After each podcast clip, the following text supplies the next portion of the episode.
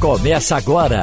Opinião com qualidade e com gente que entende do assunto. Com Geraldo Freire, Romualdo de Souza, Wagner Gomes e jornalistas do Jornal do Comércio, deixando você bem informado. Passando a limpo. Eita, vamos em frente já? É... Vê, Maria Luiz, o lapa, lapa de calendário para rasgar. Entendeu? Da terceira. Eu sei, já tiramos. Agora você. Geraldo, hoje em dia, quando rompe o ano já está acabando, é impressionante. É, rapaz. Agora, o que vai acontecer durante esse tempo aqui? O professor Sandro, quando foi entrando aqui, foi dizendo um ano novo muito bom para todos nós. O que será que vai dar? Eu disse, eu não tenho o que fazer. Só posso desejar. Né? Eu tenho fé. É? Eu tenho fé. Eu acho que até o corona está começando a aprender a conviver com a espécie humana, quanto mais o resto. Olha, nós estamos começando bem, porque nós já, já vamos começar o, o ano novo conversando com o doutor Jarbas Barbosa. Aí entende. E aí, ninguém melhor do que o doutor Jarbas Barbosa para nos dar algumas, algumas esperanças. É possível ter esperança, doutor Jarbas? O ano passado, quando chegou para esse a gente achava que poderia melhorar. Já pertinho de terminar o ano, as coisas foram ficando claras, depois escureceram de novo. Eu lhe pergunto, quando é que nós vamos sair dessa, dessa sanfona? Bom dia, bom dia, Geraldo. Bom dia. É, um excelente 2022 para todos nós. Geraldo, eu creio que nós hoje estamos numa situação muito melhor do que estávamos um ano atrás. Né? Apesar da nova variante, a Ômicron, que a gente pode conversar sobre ela um pouco adiante, mas agora nós temos as armas para controlar a transmissão. Né? Nós sabemos que tem medidas de saúde pública que funcionam efetivamente, como o uso de máscaras, por exemplo, para citar somente uma, e temos também as vacinas, que têm demonstrado uma capacidade tremenda de evitar casos graves e mortes. O que nós precisamos, Geraldo, e a expectativa nossa da Organização Mundial e da Organização Pan-Americana da Saúde, é que a gente possa atingir até o dia 1 de junho todos os países do mundo com pelo menos 70% da população vacinada. Se nós conseguirmos isso, Geraldo, nós vamos estar muito próximos de ter realmente um fim sustentável ou um controle sustentável, melhor dizendo, e não essa sanfona, como você mencionou, de sobe e desce, como nós estamos vivendo até o momento. Escute, nós vamos conversar com o senhor, com Maria Luísa Borges, com o economista Sandro Prado e com Ivanildo Sampaio. Ivanildo, inclusive o doutor Jabas está, nesse momento, no Recife, porque veio para não perder o sotaque. Pois é, seja bem-vindo, doutor Jabas. Olha, eu, a, gente tem, a gente tem lido na imprensa que os Estados Unidos começaram a desenvolver um medicamento, não é a vacina, é, para o tratamento da, da Covid. Em que pé se encontra isso? É coisa para daqui a pouco, daqui a muito tempo? Como é que anda esse processo? Ivanildo, é, essa é uma, uma expectativa que nós tínhamos né, desde o ano passado, de ter um medicamento que possa é, evitar os casos graves, que é o grande problema da, da, da Covid. Nós tivemos alguns medicamentos que apresentaram resultados razoáveis já no ano passado, mas eram medicamentos muito caros, né? os anticorpos monoclonais, que só pode ser administrado em ambiente hospitalar. É, isso causa uma certa limitação. Agora, nós tivemos, muito recentemente, a aprovação no FDA americano, que é como se fosse a Anvisa né, americana, desses medicamentos. Os resultados iniciais, é, primeiro falaram em 50% de redução da, da mortalidade, depois falaram em 30%. A Organização Mundial da Saúde e a OPAS, nós estamos com uma comissão de, de experts né, independentes que faz essa análise para nós verificarmos se há realmente, comparando né, o custo desse medicamento com a efetividade, com os benefícios que ele traz, é, a possibilidade de fazer uma recomendação de uso. Mas, de toda maneira, mesmo com esses dados iniciais, essa aprovação recente é, dos Estados Unidos, a gente já vê que há uma luz também no fim do túnel no que diz respeito a medicamentos, né? o que pode ajudar, além da vacina. Né? A vacina vai continuar, eu creio, a ser a principal arma de prevenção, mas um medicamento que possa ser utilizado no começo né, da, da, da, das manifestações clínicas da Covid, para evitar que o caso evolua para um caso grave, sem dúvida nenhuma vai ser uma, um, um auxílio né, extremamente importante na redução do dano que essa pandemia causa. O doutor Jarbas Barbosa é uma autoridade mundial para tratar desse tema e com mais propriedade na, da América do Sul, como vice-presidente da OPAS. Eu pergunto, doutor Jarbas, como é que estamos com os nossos vizinhos, eh, Colômbia, Bolívia, o Peru, falaram, tem falado muito pouco nesses países. A Argentina parece que a, situação voltou a complicar. O que é, qual é o país que está mais lhe preocupando dos nossos vizinhos? Geraldo, a América Latina, de uma maneira geral, passou já nos últimos dois meses né, do, do, de 2021 uma situação de redução do número de casos. Claro, é uma redução que de vez em quando tem um, um pequeno acréscimo, né? Mesmo o Chile, que teve um, uma vacinação elevadíssima, já está com mais de 80% da população completamente vacinada, de vez em quando tem uma semana que tem um aumento de casos que, que chama atenção, as autoridades tomam de novo medidas é, de contenção. De uma maneira geral, a América Latina é, passou esse último período do ano numa situação mais confortável. Qual é a preocupação nossa agora? A variante Ômicron, é, já responde por 20% do total de casos em que você faz o sequenciamento genético. A Delta responde pelos os outros 80%, ou seja, a variante Delta ainda é predominante, o que é bom porque a variante Delta não causou uma onda de casos forte na América Latina, como causou na Europa e nos Estados Unidos. As razões para isso são Há hipóteses, né? Eu acho que até a gente já conversou sobre isso antes, mas tem, tem alguns estudos que apontam para uma proteção que teria sido dada pela aquela circulação intensa e prolongada da variante é, gama na América Latina, né? aquela variante que foi descrita inicialmente em Manaus, que ela passou meses né, como uma variante predominante na América Latina, ela não, não teve esse comportamento na Europa nem nos Estados Unidos. Isso, conjuntamente com a vacina, provavelmente protegeu a América Latina da Delta. Então, enquanto a Europa teve já, desde setembro, outubro do ano passado, e os Estados Unidos, um, uma nova onda, a América Latina ficou aparentemente protegida. Mas agora, a Omicron já responde por 20% e provavelmente, eu creio que a Omicron vai ser a variante predominante aí nas próximas semanas na América Latina.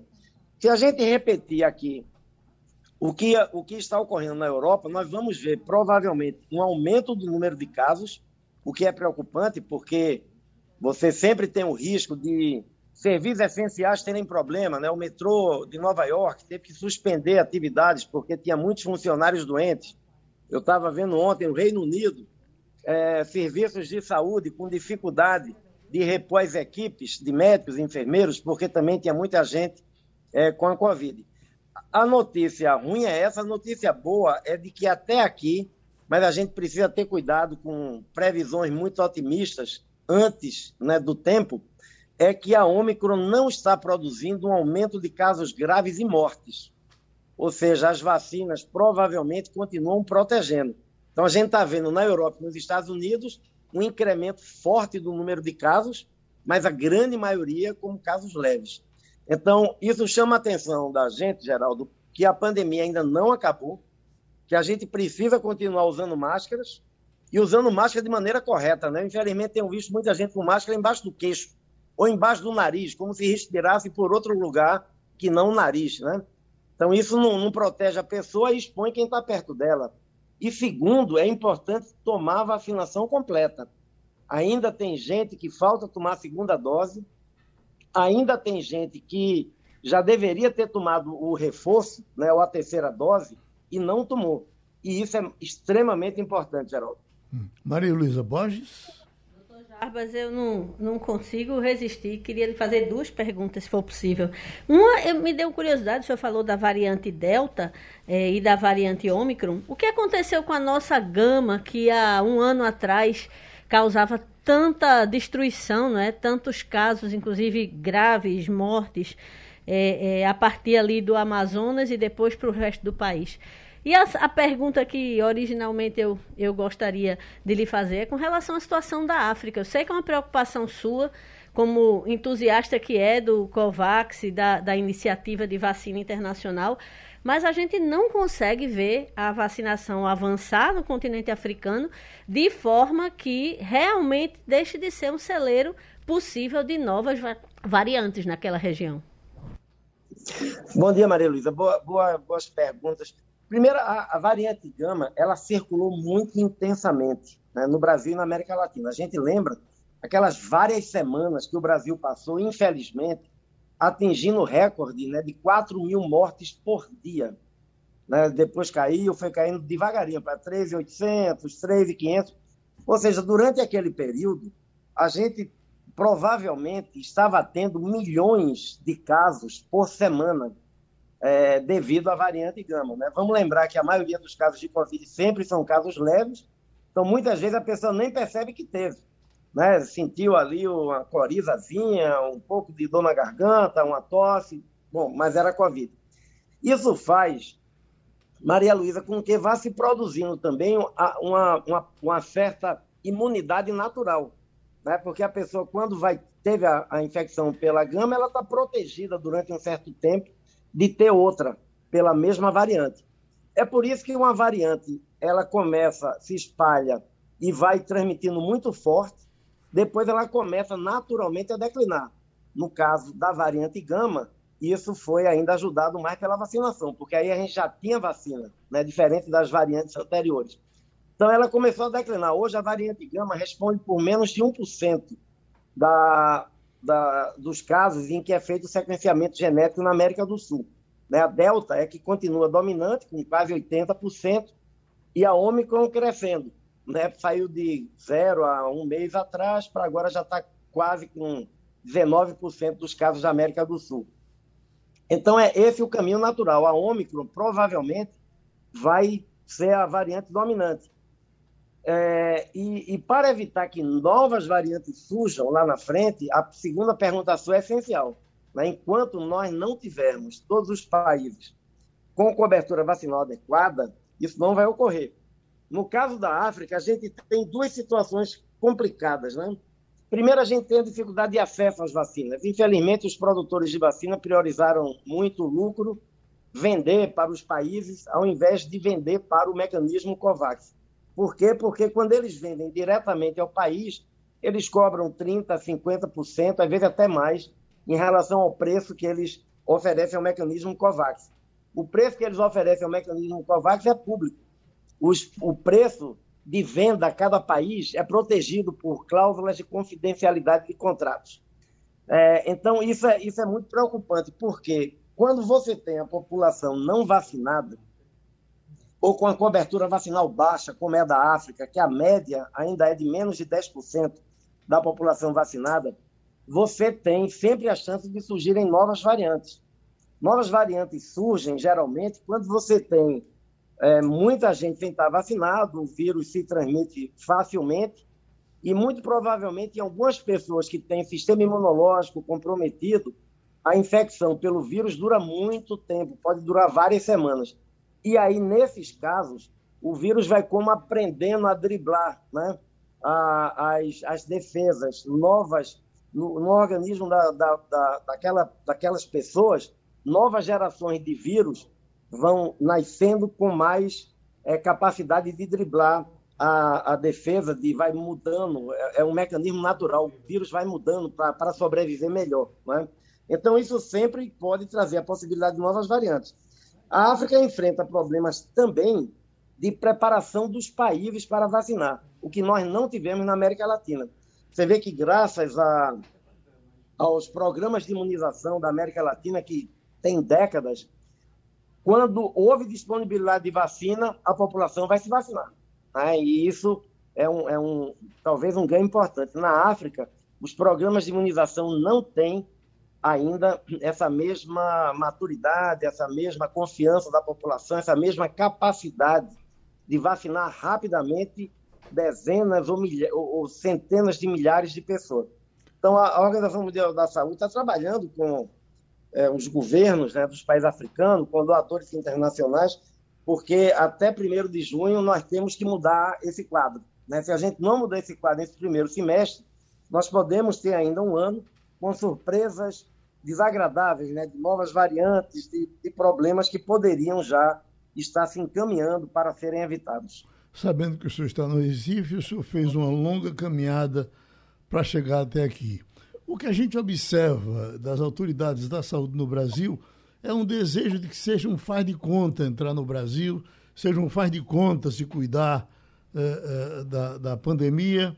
E uns dizem que, olha, eu entrei e saí não, não me aconteceu nada. Eh, foi a contento que o senhor viu na chegada ao Brasil para evitar que, que todo mundo chegue e, e nos contamine aqui do jeito que quiser? Geraldo, eu tive que apresentar meu teste de, de, para a Covid, né? Eu fiz o teste PCR três dias antes de viajar. Trouxe meu cartão de vacinação. Quando eu vim para o Brasil, primeiro fui para Brasília e fiquei teletrabalhando, né? A partir de Brasília um período, porque eu tinha também alguns compromissos de trabalho em Brasília. É, ainda a Omicron estava começando, então ainda não havia nenhuma medida além dessa exigida no Brasil. O que é importante, Geraldo, é, é a gente sempre levar em conta que, a, além dessas medidas de, de, esclarecimento, pedir o teste antes, né, tem países que adotaram o teste depois, é, na verdade, o, é muito provável que a gente consiga retardar um pouco, mas nunca impedir completamente a chegada de novas variantes. Né? Infelizmente, o que a gente aprendeu de todas as variantes como a grande maioria dos casos é assintomático, né, as pessoas. E, hoje em dia no mundo, quando você bloqueia de um país, não, não vou aceitar voo desse país. Bom, mas a pessoa pode sair desse país A e ir para Londres, ou ir para Paris, ou ir para Nova York, fim de lá, ou ir para Roma. Ou seja, no mundo hoje globalizado, você precisa adotar medidas que, de uma maneira geral, protejam. Então, exigir ah, o teste né, antes, às vezes o teste depois para pessoas que vêm de determinados países, tem, tem se mostrado uma medida é, mais eficaz. A questão da vacinação, né, nós sempre temos que ter o cuidado, porque a OMS, a Organização Mundial da Saúde e a OPAS, nós falamos em nome dos países. Não há consenso ainda entre os países de que se deva exigir certificado de vacinação. Isso é uma decisão que cada país pode tomar. Né? Por que, é que a gente não pode ainda fazer essa recomendação? Porque tem países da África que só tem 4%, 5% da população vacinada. Esses países não aceitaram na Assembleia Mundial da Saúde que, que ocorreu que se colocasse ainda mais esse, essa medida discriminatória contra eles. Mas é uma decisão que cada país toma individualmente, né? E que, claro, também tem um papel. Né? Tem países que estão oferecendo vacinação é, no aeroporto para é, é, viajantes que chegam. Então, eu creio que não há uma medida única. Né? Muitas vezes as pessoas pensam, ah, se proibir o voo do país tal, está resolvido. Não está. Tem, tem que tomar todas essas medidas, tem que ter uma boa vigilância né, epidemiológica, identificar. O Brasil tem uma boa rede de identificação de sequenciamento genômico, ou seja, buscar identificar onde o, a nova variante, no caso a Omicron, está crescendo, e aí chamar a atenção da população. Olha, cuidado com os de máscara, é, aglomerações não essenciais, né, ou aglomerações que, que você pode evitar, tem que ser é, devidamente, é, devidamente controladas, porque senão ela vai se disseminar muito rapidamente. O professor da Economia, Sandro Prado, agora. É, bom dia, doutor Jabas Barbosa. É, continuando aí essa viagem do, do global ao local, e agora a sua última fala, a gente tem aqui no estado de Pernambuco já cerca de 70% da população imunizada, mas o que a gente tem percebido no dia a dia é que as pessoas não estão fazendo, por exemplo, uso da máscara em lugares públicos, nesses espaços como praia, como a orla marítima, mesmo nos locais é de comércio. Então existem muitas pessoas desrespeitando né, essa colocação do uso da máscara. Também a gente vê muitos eventos privados sendo feitos agora nos festejos de Réveillon. Né? Nós temos agora o verão, onde as pessoas estão muito na rua, estão muito em contato, e a gente é um povo muito festivo, né? E aí o medo que a gente tem enquanto população é que chegando aqui a Omicron, ela possa se alastrar numa velocidade muito grande, a gente não ter talvez leitos hospitalares suficientes para poder atender a todas as pessoas que têm um quadro clínico um pouco mais grave. Aí eu queria um pouco essa explicação sobre essa situação, vendo aqui a nossa população muito calorosa do Recife, que gosta muito de estar na rua, o calor também que dificulta as pessoas usarem máscara. Se a gente deve temer, o que, que a gente pode fazer para evitar essa propagação aqui no estado de Pernambuco? É, bom dia, Sandro. A, a OPAS, a Organização Pan-Americana da Saúde, inclusive, tem uma, uma parceria com o governo de Pernambuco para a questão do, do enfrentamento da, da Covid. Né? Graças a essa parceria, que foi lançada é, no mês de dezembro, nós temos esses serviços móveis né, que estão oferecendo teste de antígeno, que é um teste rápido, e que é uma estratégia muito importante. Né? Os países da Europa, Estados Unidos, eles têm esse aumento de número de casos também, porque eles identificam desde o começo. É fácil testar.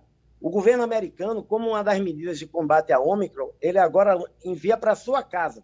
Você entra no, no site e diz que quer fazer o teste, eles enviam o, o teste de antígeno, que é, é um autoteste, a pessoa mesmo pode fazer, e aquilo já serve como alerta. Olha, bom, eu testei positivo, eu me isolo, eu tenho cuidado de usar máscara o tempo todo, mesmo dentro de casa, por causa dos meus familiares, etc. Então, testar é muito importante. Quem tem sintoma respiratório, é, tosse, dor, da, dor de garganta, nariz escorrendo, pro, deve procurar. Aqui em Pernambuco é fácil, tem essas vans, né? Ali no centro de convenções, estão em, em vários, no Geraldão, em outros locais, procurar se testar. Segundo, isso que você chamou a atenção, usar máscara. Eu vi aqui em alguns estabelecimentos, ontem eu fui ao aeroporto levar minha filha e, e ao aeroporto e vi, infelizmente, pessoas que estavam na fila do, do check-in com a máscara arriada. E a pessoa da, da companhia aérea, que ali ela devia ser responsável, porque não tem fiscal de governo para estar em todo local. O dono do estabelecimento, os funcionários do estabelecimento comercial, um shopping center, um aeroporto, um restaurante, eles têm que ser responsáveis por cobrar que as pessoas usem, é, usem a máscara de maneira adequada. Né? Você ao ar livre, sei lá, caminhando numa praia, é uma coisa. Outra coisa é você estar tá dentro de um local fechado, perto de uma pessoa, conversando, falando, rindo. Ali você pode ter um risco muito grande. Então, eu diria que é, é, é necessário reforçar essa ideia de que a pandemia não acabou. Eu creio que as pessoas às vezes creem que a pandemia já acabou, agora tudo ao normal. Os Estados Unidos tiveram essa ilusão, tiveram essa onda desde setembro, a Europa teve essa ilusão, abriu tudo, achou que tinha acabado, está vivendo de novo a quarta onda, né, como, como se diz. Então é muito importante que a gente evite, pelo dano sanitário, pelo dano econômico que a pandemia produz, é muito importante que a gente preserve esses avanços, completando a vacinação, porque tem muita gente ainda faltando a segunda dose, tem muita gente faltando a terceira dose, e mantenham os cuidados como o uso de máscara, que é simples, né? E, e, e também agora lembrar de lavar as mãos sempre, porque além da, da pandemia, a gente está tendo aí esse, é, é, esse aumento do número de casos da influenza H3N2. Seguindo na inspiração econômica aqui do professor Sandro Prado, nós estamos com o carnaval se aproximando, doutor Jabas. Não sei se a, a, a, bancada tem informação melhor do que eu, mas a informação que eu tenho, por exemplo, é que São Paulo está com tudo agendado para fazer um carnaval de rua, inclusive, com, muita, com muitos blocos, enfim, um carnaval parecido até com o carnaval de Pernambuco, que São Paulo aprendeu a copiar muita coisa que a gente faz aqui. O Rio também, né? É, é, o Rio já há mais tempo, né?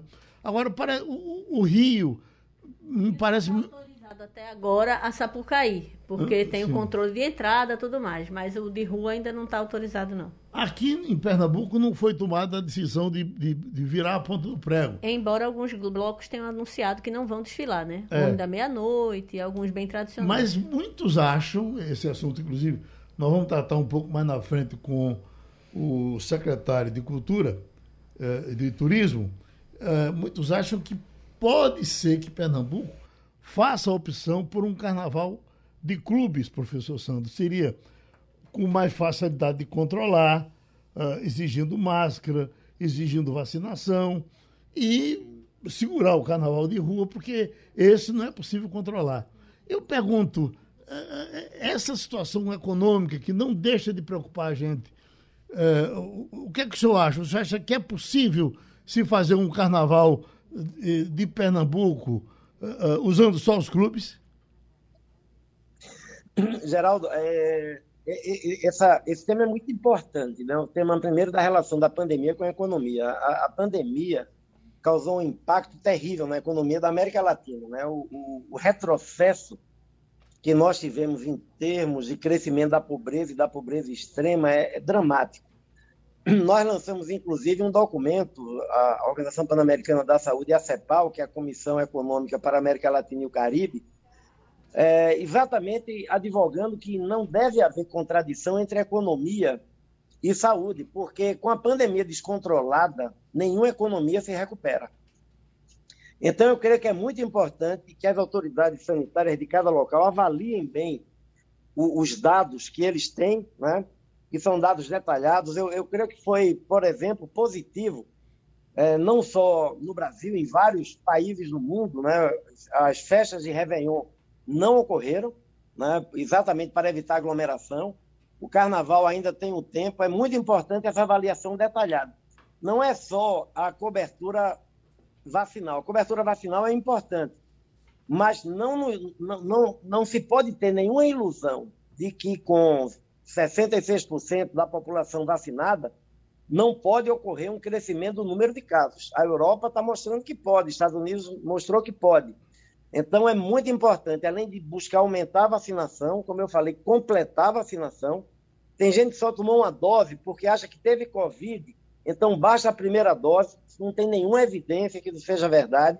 A pessoa tem que completar a vacinação de acordo com o recomendado pelas autoridades sanitárias, o Ministério da Saúde, a Secretaria Estadual e Municipal de Saúde, mas tem que avaliar bem o que está ocorrendo. Eu creio que é, é, é, é preciso, Geraldo, agora é tudo de prudência. As próximas duas, três semanas vão ser decisivas para a gente ver se a Omicron vai mesmo se consolidar como a variante predominante no Brasil e se isso vai produzir um aumento de casos. Se isso ocorrer, Geraldo, ter carnaval ou não ter carnaval pode significar você ter uma disseminação maior ou não. Então é muito importante manter a prudência, ter dados de avaliação, quantos, qual é o percentual de teste que está dando positivo comparado com o que estava em novembro e dezembro, se está aumentando ou não, como é que está a busca de é, por leitos, por consultas, é, ou seja, todos os dados que as secretarias municipais e estaduais têm para que essa decisão seja tomada buscando esse equilíbrio. É claro que a economia é importante, o carnaval também é uma atividade econômica, a gente sabe disso, mas é importante fazê-lo com o menor risco possível. E isso eu creio que vai ser muito mais, mais claro aí daqui a umas duas ou três semanas. Bom, doutor Jabo Barbosa, o nosso tempo combinado já deu um estourado, o senhor realmente tem outros compromissos com o resto do mundo. A gente, outra vez, agradece a sua participação aqui no Passando a Limpo. Falamos de carnaval, falamos de economia e chegou agora o secretário Rodrigo Novaes para conversar com a gente. Vamos começar, professor Sandro? Bom dia, secretário, doutor Rodrigo Novaes. É, a gente sabe da importância do carnaval para Pernambuco. É, a gente tem aqui muitos brincantes e músicos, por exemplo, que são afetados, como do caboclinho, do frevo, do maracatu rural. A gente sabe a importância da economia criativa para o Estado, do impacto multiplicador muito grande que o turismo tem. E a gente está justamente nesse momento de verão, de alta temporada, e temos aí uma festa que é ímpar, o melhor carnaval do Brasil, onde atrai muitos turistas de todos os lugares do mundo e ele tem um impacto muito importante para essas famílias que fazem o carnaval. E a gente está aí é, quase com uma decisão aí, por exemplo, da Prefeitura do Recife, agora no início da segunda é, quinzena do mês de janeiro, mas a gente sabe que o carnaval não vai poder ser aquela grande festa popular, como no Galo da Madrugada, com milhões de pessoas na rua. É, quais são aí já as expectativas é, do senhor enquanto secretário para o carnaval em relação às festas públicas, às festas privadas, ajuda essas pessoas que não vão poder aí ganhar o seu dinheirinho com o carnaval. Como que a gente está aí começando o ano em relação ao carnaval de Pernambuco? Bom dia, bom dia a todos da Rádio Jornal, bom dia Geraldo, bom dia a todos aí do estúdio. É, de fato, feliz ano novo, eu não tinha desejado aqui a todos vocês. De fato, é um momento difícil, a gente está vivendo aí muitas dúvidas em relação ao que está acontecendo com a pandemia em torno de todo o mundo. A Europa fechando cidades, a gente vê um aumento muito grande de internamento, embora não tenha aumento na letalidade, na mortalidade é, está se pressionando muito o serviço de saúde em países por todo o mundo. E isso, evidentemente, nos traz preocupação, porque foi assim ao longo desses dois anos. Acontecia na Europa, acontecia nos Estados Unidos, depois chegava ao Brasil. Claro, é evidente que existem algumas peculiaridades. A gente está com a vacinação avançada e ainda não está no percentual que nós desejaríamos, mas perto de 70% da população vacinável e isso nos dá uma certa é, confiança de que a gente vai enfrentar esse momento difícil de uma maneira segura, mas a gente não pode brincar, é preciso priorizar a vida, a saúde das pessoas. Então, assim como foi em relação a todos esses meses, o governo do Estado irá priorizar a saúde e a vida para tomar suas decisões.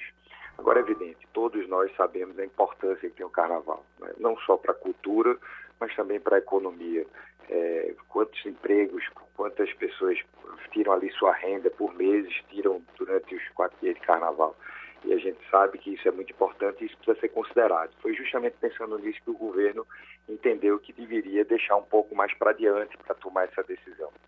Então, está marcado agora para até o dia 15 para a Autoridade Sanitária do Estado, o secretário de Saúde, doutor André Longo, depois de ter analisado estudos, ter visto posições, enfim, escutado a ciência como tem sido até hoje, para que a gente possa tomar uma decisão equilibrada, correta. Agora, caso possa haver o carnaval, como você bem falou, ele não deverá acontecer nos modos, no formato em que sempre aconteceu, que é característica do nosso carnaval, aquela festa popular de rua.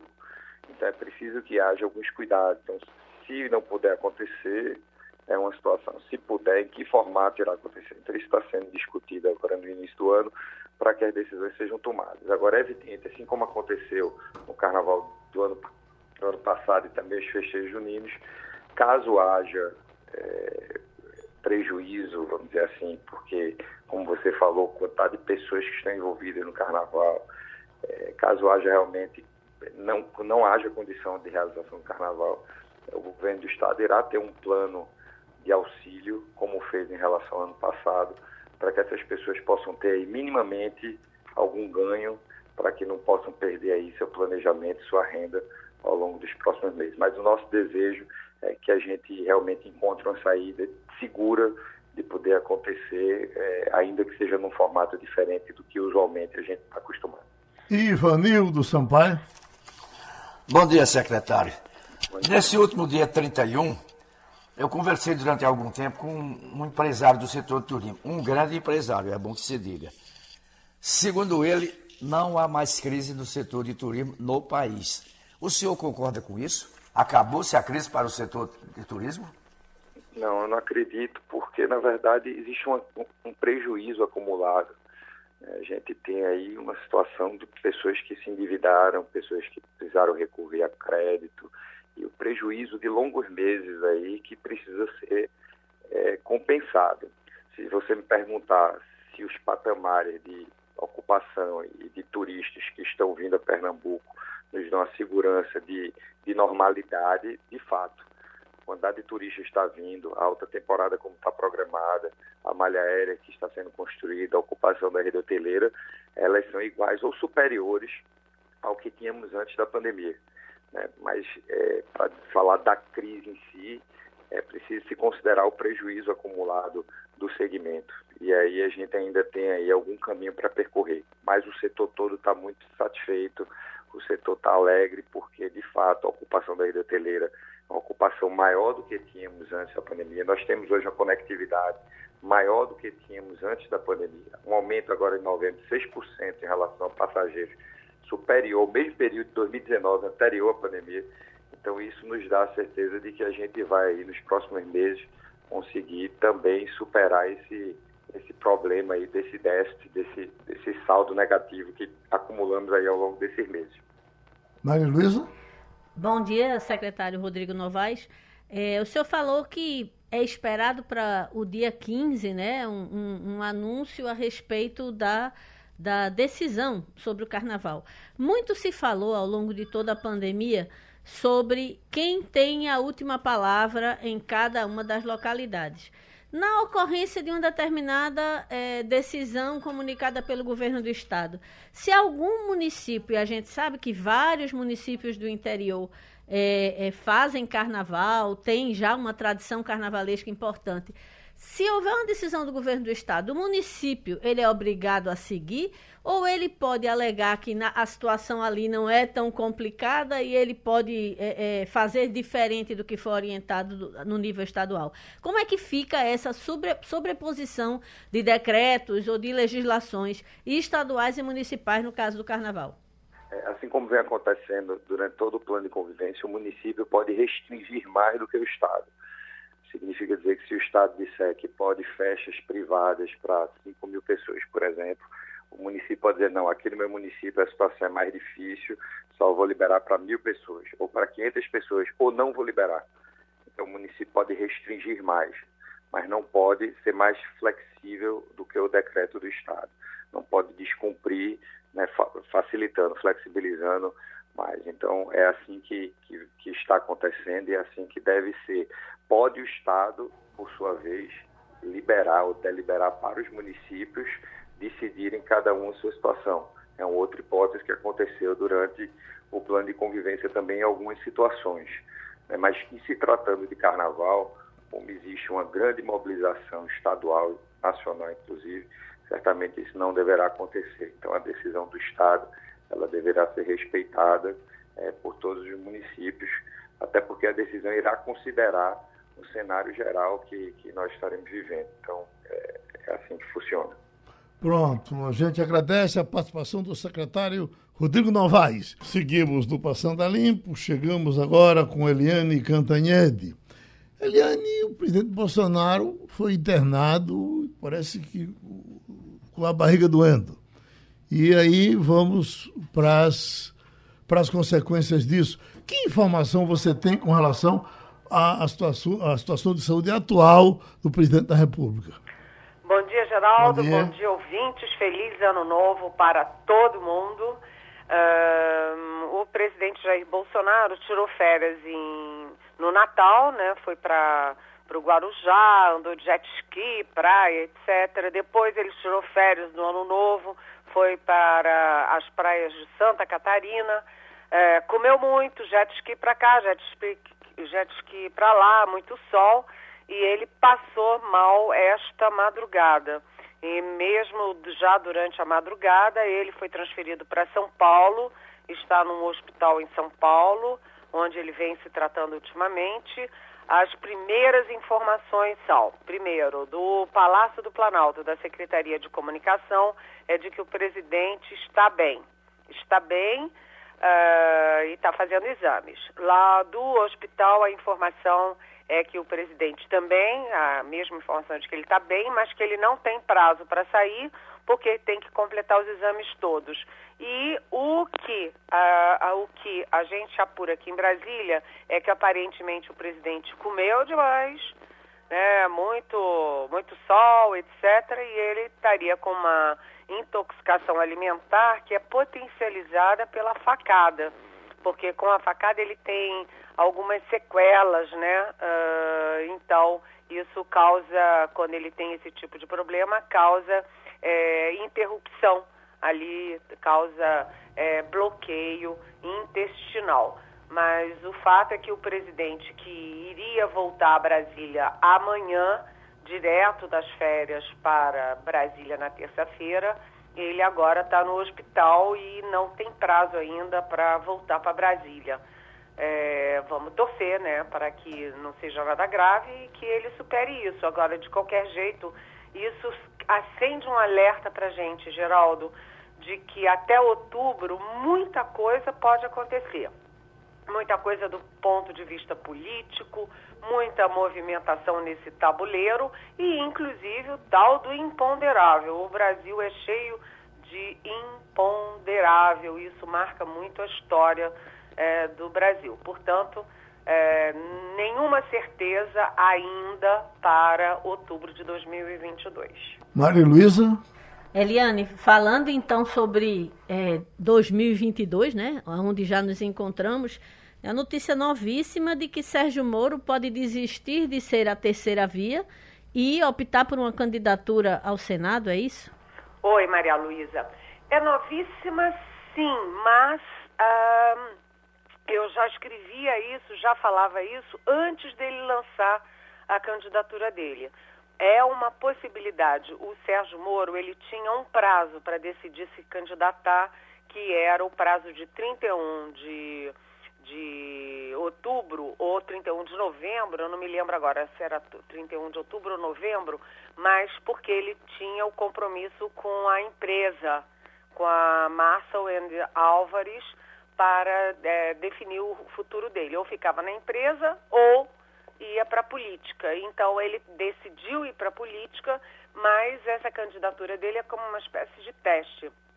Nesse teste, o Sérgio Moro se transformou no fator novo da eleição. Né? Vocês viram que quando ele se lançou pelo Podemos, ele mexeu ali, né? trouxe é, general, trouxe o Deltan Dallagnol para o Podemos, ele, ele criou um zum-zum e ele teve fôlego para ultrapassar o Ciro Gomes no terceiro lugar das pesquisas, mas não teve fôlego para chegar a 10%, ou seja, dois dígitos. Então, o que se lê hoje é que ele pode é, chegar a fevereiro e fazer uma avaliação se compensa continuar a insistir na candidatura à presidência ou se ele vai para o Senado. O fato é que o Moro tem uma decisão. Ele precisa de um mandato até para ter foro privilegiado, porque a gente já viu que já há decisões é, o Moro, como por exemplo a do presidente do Tribunal de Contas da União, TCU, Bruno Dantas, que exigiu que o, a empresa, né, a, a Marçal e Álvares, é, divulgasse quanto pagou para o Sérgio Moro enquanto ele trabalhava lá como consultor. Então, uh, a situação do Sérgio Moro é também duvidosa, como candidato à presidência, se vai continuar ou não, assim como a do próprio Ciro Gomes, porque o Ciro Gomes saiu antes de todo mundo, tem um recall, já é a terceira ou quarta vez que ele se candidata, e ele está patinando agora em quarto lugar. Em vez de andar para frente, ele andou para trás nas pesquisas. Então, eu repito o que eu falei quando eu estava falando do Bolsonaro muita água ainda vai rolar debaixo dessa ponte. O que é, que é mais chato? É esse dinheiro que ele ganhou trabalhando para essa empresa estrangeira ou o dinheiro do, do ministro da Fazenda nas, nas Ilhas Virgens?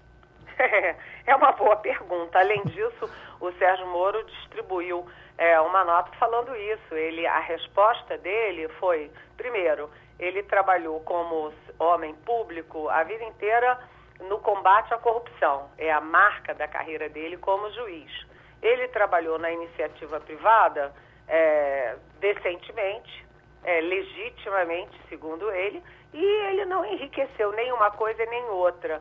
É, então, e a gente está vendo que é, como é que vai ser essa eleição, né, Geraldo? Porque uhum. os políticos têm casca grossa, estão acostumados com essa pancadaria, mas juiz não está não. E isso afeta muito o Moro, a família, os filhos, a mulher, eles não estão acostumados com esse tipo de embate e isso é muito natural na eleição. Aí essa eleição vai ser muito sangrenta e o Moro vai apanhar tanto do Lula, né, tanto do PT quanto do Bolsonaro e dos bolsonaristas. Ele vai ser um alvo, é, vai ficar aí no tiro, no tiro cruzado, tiroteio cruzado, né? Uhum. Professor Santo Pardo. Elane, e, e, Dória, né? Dória tem que descompatibilizar agora, tem menos aí de 90 dias para isso.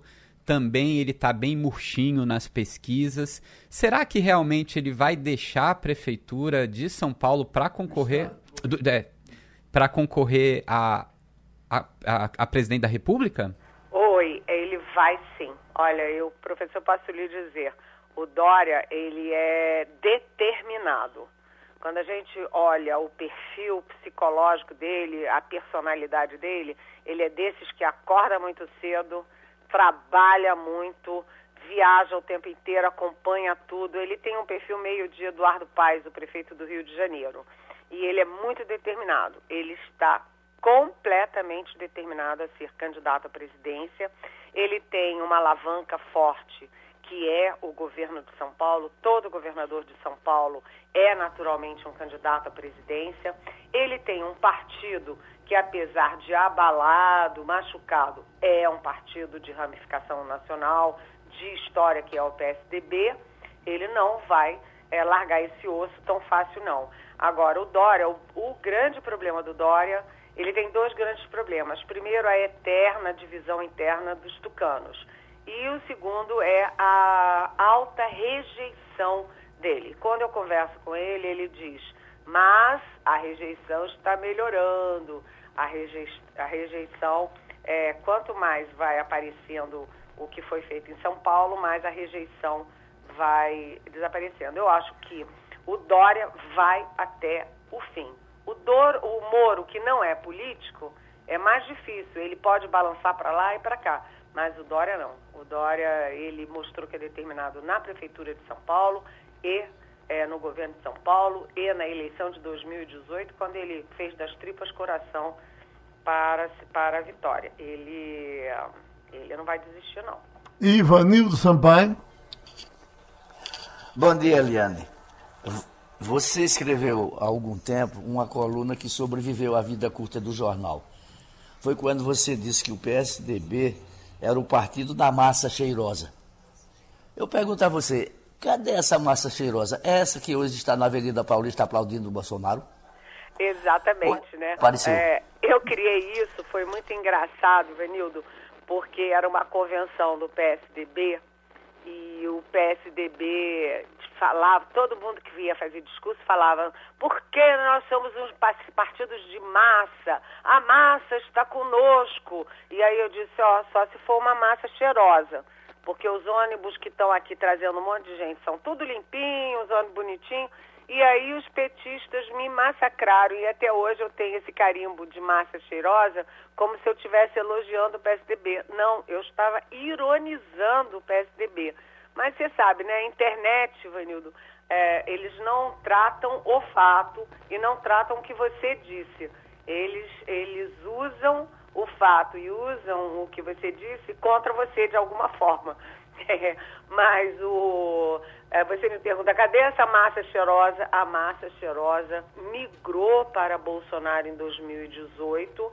Isso foi um movimento claro, né? Tanto que o Geraldo Alckmin era até um bom candidato à presidência e ficou em quinto lugar, com menos de 5% é, por cento dos votos, e foi o pior desempenho do PSDB numa eleição presidencial. Por quê? Porque o eleitorado tucano, que estava muito machucado, ali, ferido, perplexo com os fatos que aconteceram com o Aécio Neves, eles abandonaram o PSDB e pularam no barco do Bolsonaro. Hoje, boa parte desse eleitorado saiu do Bolsonaro, mas ainda não chegou em lugar nenhum. Então, esse, esse eleitorado que era tucano, que virou Bolsonaro em 2018, ele é a base do que poderá ser a terceira via em, em outubro. As explicações com relação à Covid, cobradas de Bolsonaro, tão cobradas no começo, isso acabou ou o ano novo pode trazer de volta? Ah, peraí, né? Eu acho que o documento da CPI da Covid, que tem 1.170 páginas, ele é um documento que não não acionou o pedido de impeachment na Câmara, como a gente já esperava, não acionou aí investigações da, da Procuradoria-Geral da República, a não ser aquelas é, preliminares que não são nada, mas ela, a, esse documento é um documento histórico da CPI e será muito largamente usado na, na eleição. Agora, Geraldo, se você olhar, vai ser uma guerra de versões, porque o ministro Marcelo Queiroga, da Saúde, ele fica dizendo: ah, o Brasil vacinou mais do que todo mundo, vacinou a beça, já são quase.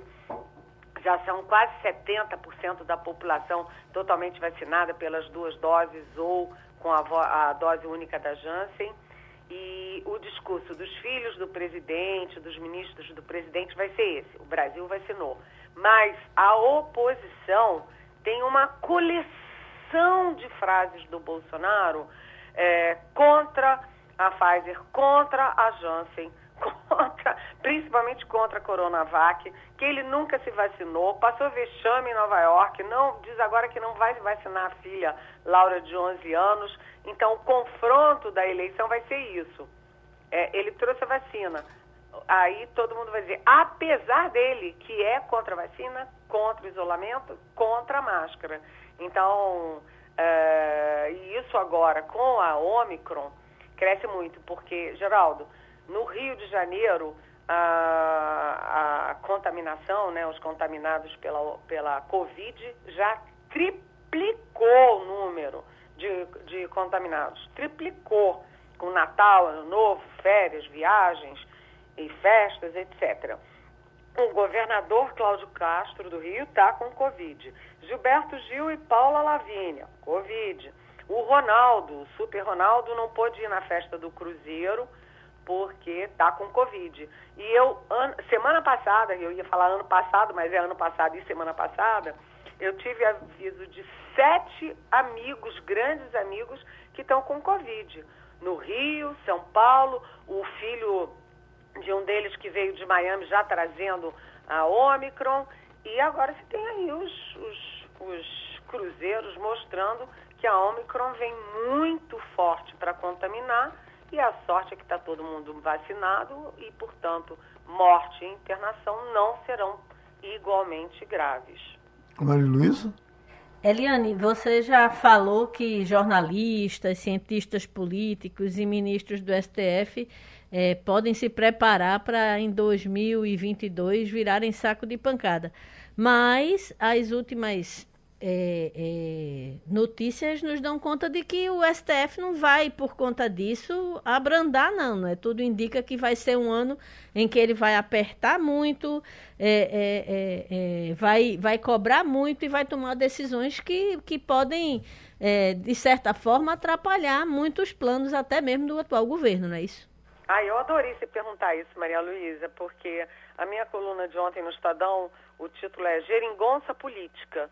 É, eu sou uma geringonça política, provavelmente vocês também são, porque eu consigo ser xingada na internet porque eu elegi o Bolsonaro, porque eu sou petista, porque eu sou direitista, porque eu sou comunista, porque eu sou petista, sou tucana e eu sou a líder da campanha do Sérgio Moro. Como é que alguém pode ser acusado ao mesmo tempo de ser petista e lulista e ser a, é, líder da campanha do, do Sérgio Moro? Como é que alguém pode ser tucana e petista? Como é que alguém pode ser direitista e comunista?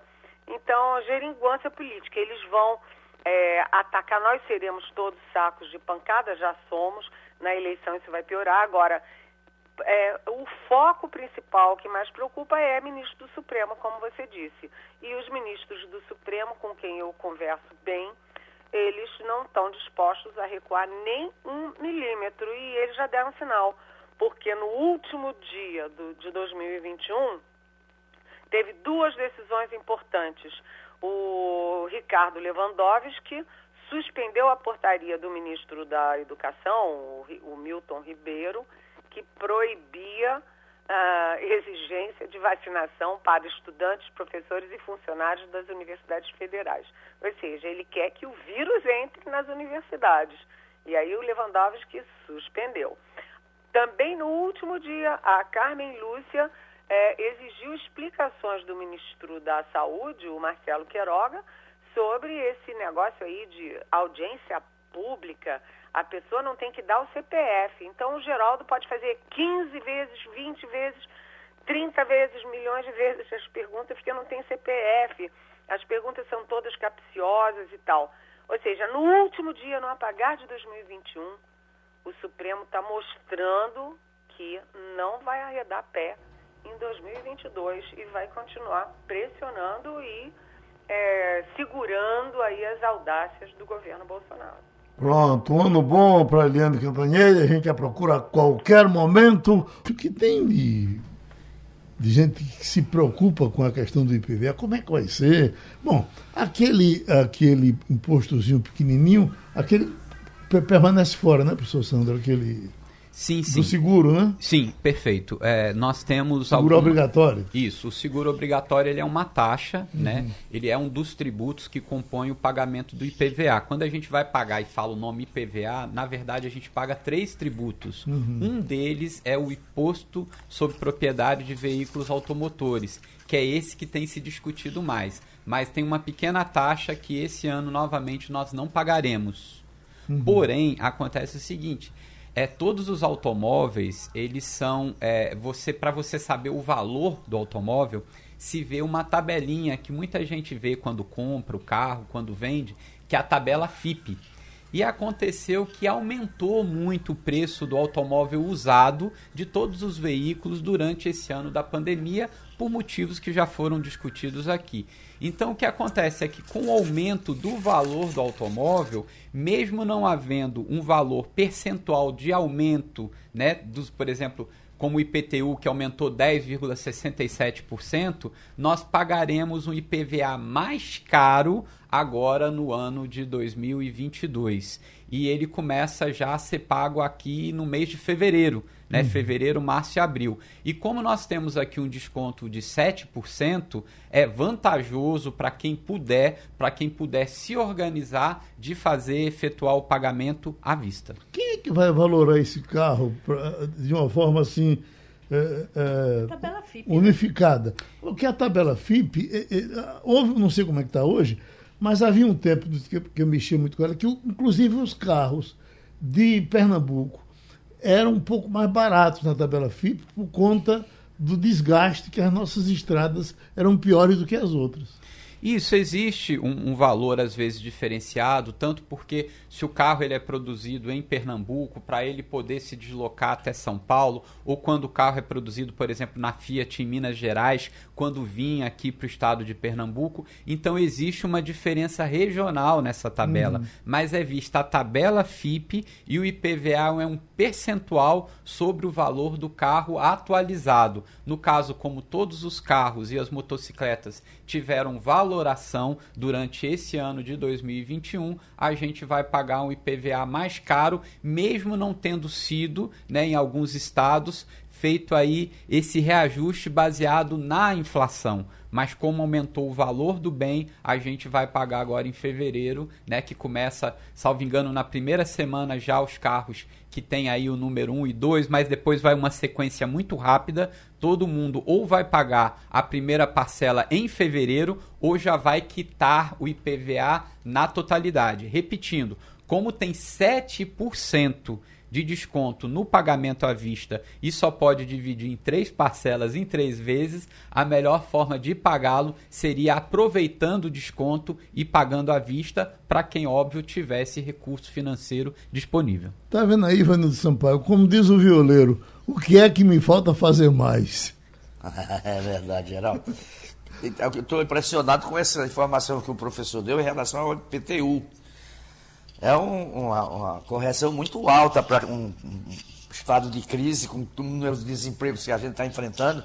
Sobe 11% no IPTU. Para a é... prefeitura encher de, de, de, gente que não precisa pagar sem trabalhar, não sei.